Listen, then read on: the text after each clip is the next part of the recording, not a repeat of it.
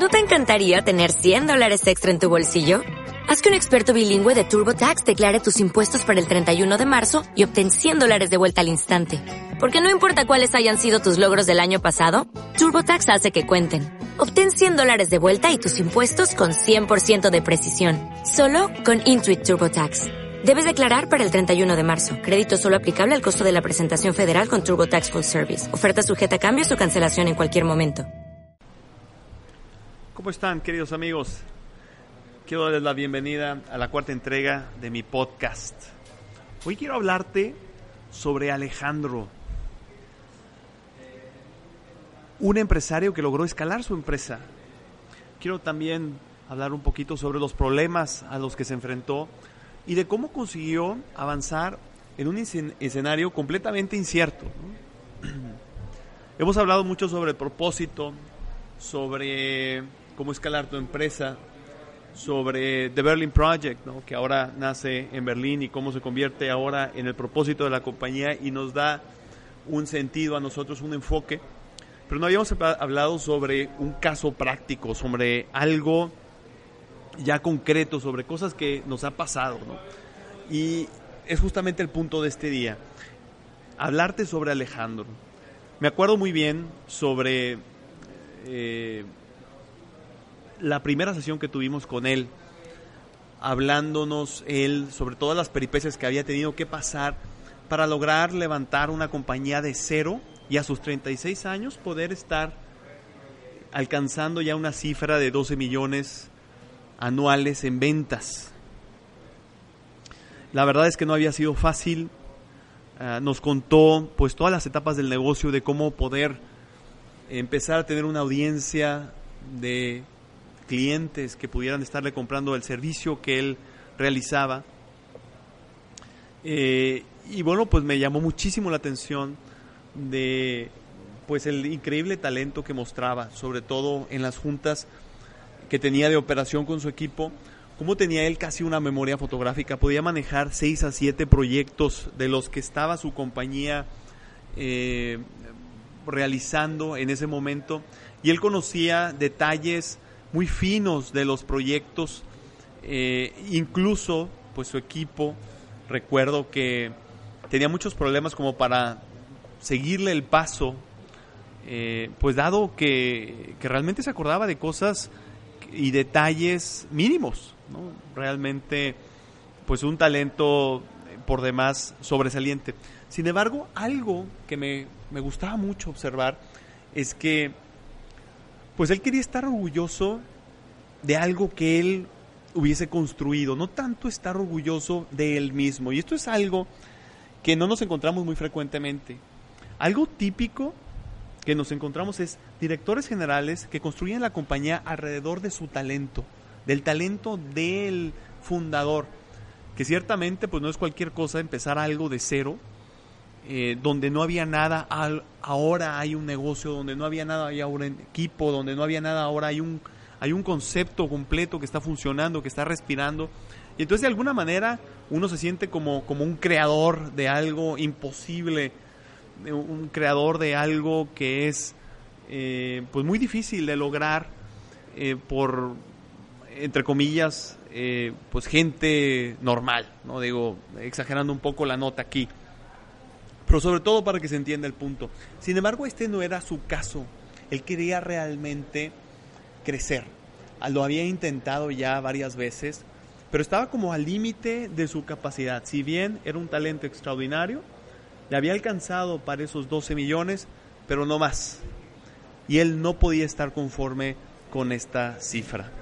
Comenzamos el programa de ritmo y rutinas dentro de su, de su compañía eh, y empezamos a conectar pues a través de este sistema de juntas hiperproductivas a todos los equipos dentro de la organización para que tuvieran pues una de las pues las tres cosas no uno es una comunicación honesta y abierta eh, también que pudieran tener eh, esa inteligencia colectiva que hace que los pues que dos cabezas piensen mejor que una verdad pero cinco seis doce cabezas piensen mejor que una.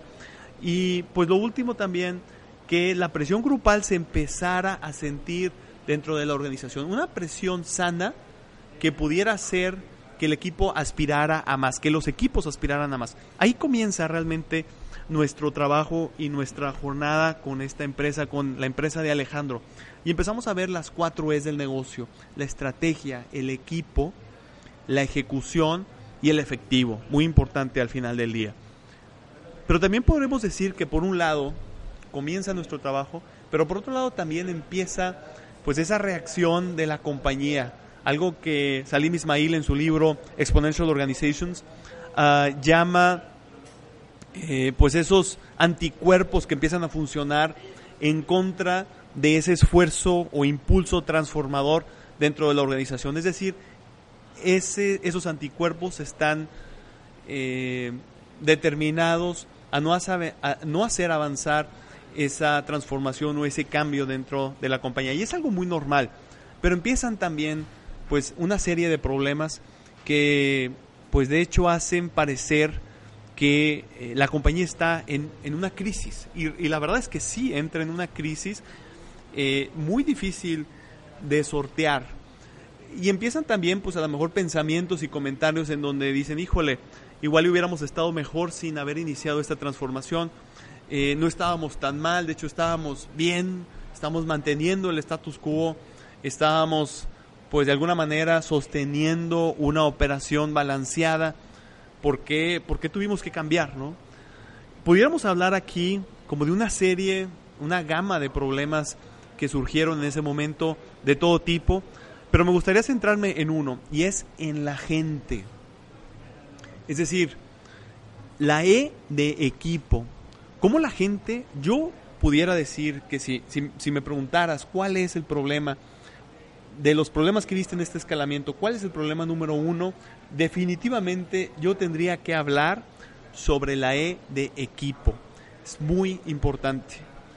Y uno de los, de los rasgos típicos es que los emprendedores o, los empresarios comenzamos con un equipo, eh, pues igualmente a lo mejor de soñadores, igual que nosotros, de, de empleados, pero que son también pues, soñadores y que quieren eh, hacer cosas grandes junto a nosotros, que les encanta ese espíritu de emprendedurismo, esa, eh, esa flexibilidad para hacer las cosas. Sin embargo, cuando empezamos a escalar necesitamos un sistema. Necesitamos ese, ese sistema que pueda asegurar la consistencia sin necesidad de depender en sí de las personas del nombre y el apellido de las personas que están ejecutando eh, el, sistema en general. Y ahí es donde es complicado, porque no entendemos nosotros los CEOs que el equipo que nos acompañó en un primer momento en esa fundación probablemente no sea el equipo que nos vaya a acompañar en el escalamiento. Probablemente sí, pero probablemente también deban de jugar otros roles y otras funciones y nosotros tenemos que entenderlo. Y eso fue, yo creo, uno de los principales problemas que enfrentó Alejandro, que lo hizo tomar decisiones complicadas, difíciles, y que a sus 36 años, pues como dicen, le, le, pusieron las peras a 25, como dicen los, los toreros, ¿no? Sin embargo, logró sortear todo eso, porque como dice Bern Harnish, y el objetivo de esta etapa podría resumirse en esta frase que parece un poco críptica y un poco de trabalenguas, ¿no? La gente correcta en el lugar correcto, haciendo las cosas correctas correctamente. La verdad es que encierra, yo creo, esta frase, yo creo que es muy rica y muy significativa porque encierra todo lo que se necesita hacer en el equipo. Y hace falta pues tener esa valentía para llevarlo a cabo, para poder confrontar a la gente y poderla colocar donde mejor pueda rendir, donde pueda cumplir ese propósito. Y créeme, te vas a encontrar con gente y con miembros de tu equipo que te ayudaron muchísimo, pero que es mejor, como dice Bern Harnish, liberar su futuro fuera de la organización. Y son ese tipo de decisiones complicadas. Y también traer a la gente correcta. Y también reubicar a la gente en el lugar correcto para que haga las cosas correctas correctamente, como dice Bern Harnish, ¿no? Ese, ese primer año terminó pasando de 12 a 20 millones de ventas anuales. Pero al segundo año llegó a 40, se dobló el tamaño, 40 millones de ventas. El tercer año, después de 36 meses de haber trabajado, de haber comenzado con esta primera sesión, la empresa logra la cifra de 180 millones en ventas. Realmente había sido una transformación increíble, no solamente por el tamaño de la, escala del negocio, que se había, había crecido exponencialmente, sino por todo lo que había pasado en, durante este tiempo. Realmente había sido un proceso de maduración de la compañía, pero sobre todo de Alejandro a nivel personal. Y esa es otra de las dimensiones de las que quiero hablarte, cómo nosotros somos, nosotros directores generales, nosotros fundadores, somos el reflejo de nuestras organizaciones. Y si tú dices, oye, es que mi organización pues es un desastre, es un desorden, es porque tú eres un desastre y un desorden. Disculpa que te lo diga, pero así es. Y si dices, es que mi organización pues no llega tarde, está desmotivada, pregúntate qué hay dentro de ti que, que no te hace llegar a tiempo y que no te hace motivarte, porque créeme, estoy seguro que algún aspecto de tu vida eso es lo que estás reflejando. Yo creo que es una excelente forma de analizarse a uno mismo, es cuando te pones a analizar la organización que tienes a tu alrededor. Son el reflejo de ti mismo. ¿Qué podemos entender de esto o aprender de este caso? Pues yo lo resumo en tres puntos muy sencillos. Uno, que hay un sentido de trascendencia. Había un sentido profundísimo de trascender.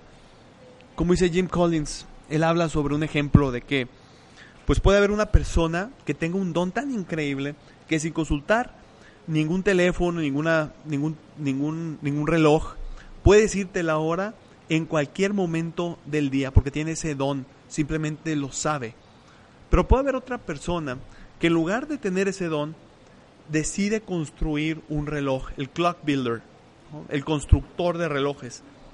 Y con ese reloj sí puede dar la hora en todo momento.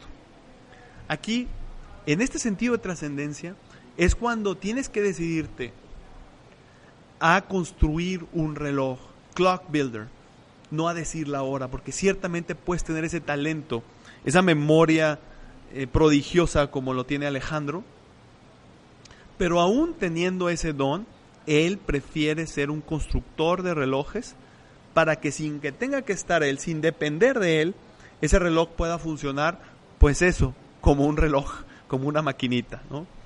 Lo número dos es una disciplina paciente. Se habla mucho de, de que tenemos que tener disciplina, de que tenemos que tener orden, y está bien, pero yo le agregaría esa palabra que es contundente, súper contundente, es paciencia. La paciencia todo lo alcanza. Pero la paciencia es la capacidad de poder sufrir todas las adversidades que vengan cuando quieres impulsar una transformación dentro de tu organización. Cómo se han hecho las cosas por tantos años, por tanto tiempo, con la misma gente, pero no están hechas como lo pide un proceso de transformación. Ahí es donde vas a tener resistencia, donde vas a tener adversidad, pero tienes que ser disciplinado pacientemente. Y lo número tres, una mente de abundancia. Nosotros le decimos hacer fuego, es decir, poder hacer equipo con clientes, proveedores, clientes, proveedores, miembros de tu equipo y poder sumar siempre. Es decir, no una mente de escasez. Poder estar abierto, poder enseñar lo que sabes, enseñar lo que has aprendido, y pero también aprender de los demás. Recuerda que una mente de abundancia redefine el concepto de competencia. No compites contra tus empleados. Una de las reglas de dedo que Bern Harnish te dice es que cuando entres a la sala de consejo o cuando estés en junta con tu equipo y tú seas el más inteligente y brillante de la sala, es que tu organización no ha crecido. Eso es tener una mente de escasez. Necesitamos una mente de abundancia, rodearnos de gente que nos sume, pero también tratar de sumarles, de poder enseñarles, no guardarnos nada. Ahí es cuando vas a ver que tu empresa crece y crece de una manera exponencial. Ten sentido de trascendencia. Disciplina paciente y mente de abundancia y cumplirás tu propósito prosperando, haciendo lo que más amas. Quiero agradecerte pues todos los comentarios que he recibido me han detenido en la, en la calle eh, para comentar justamente estos podcasts que son los que, los que más han impactado hasta el momento. Y la verdad es que, pues es lo que, de, todo lo que estamos haciendo en, en esta nueva etapa de, en The Berlin Project, ah, es de lo que más me llena y, más me divierte. De verdad que, que, lo hago con muchísimo gusto y es algo que he descubierto eh, que no sabía que tenía una vocación a, por realizar estos podcasts. Quiero agradecerte mucho este apoyo, este recibimiento de, tu parte y también pedirte que pues no se quede ahí, es decir, compártelo. Eh, mi idea es llegar a más gente lo más rápido posible, poder cumplir mi propósito en cualquier lado. Digo, el Berlin Project, como ya lo he tratado anteriormente, pues está dirigido ahora a mexicanos en Alemania. Pero ahora estamos también abriendo otros proyectos a mexicanos en ambientes de negocios ultra retadores. Y eso es algo que también nos está pues llenando de, muchas satisfacciones.